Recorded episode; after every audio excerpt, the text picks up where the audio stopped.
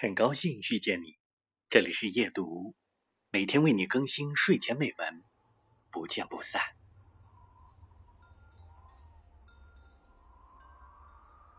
贾思明问我想不想去看蜘蛛侠，这时候我才真正笑。这部电影是我有史以来最喜欢看的。我们坐在贾思明卧室的地板上，把窗帘严严实实的拉下来，尽管是大中午。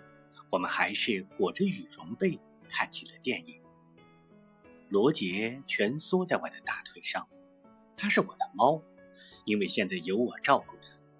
他以前是罗斯的，他以前老求爸妈送他一只宠物。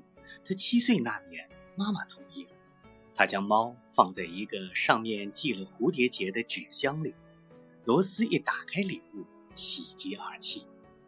这件事儿。妈妈告诉我不下百次，我不知道她是忘了已经说过了，还是喜欢说这个故事，所以尽管很无聊，我还是会咬着嘴唇让他说完。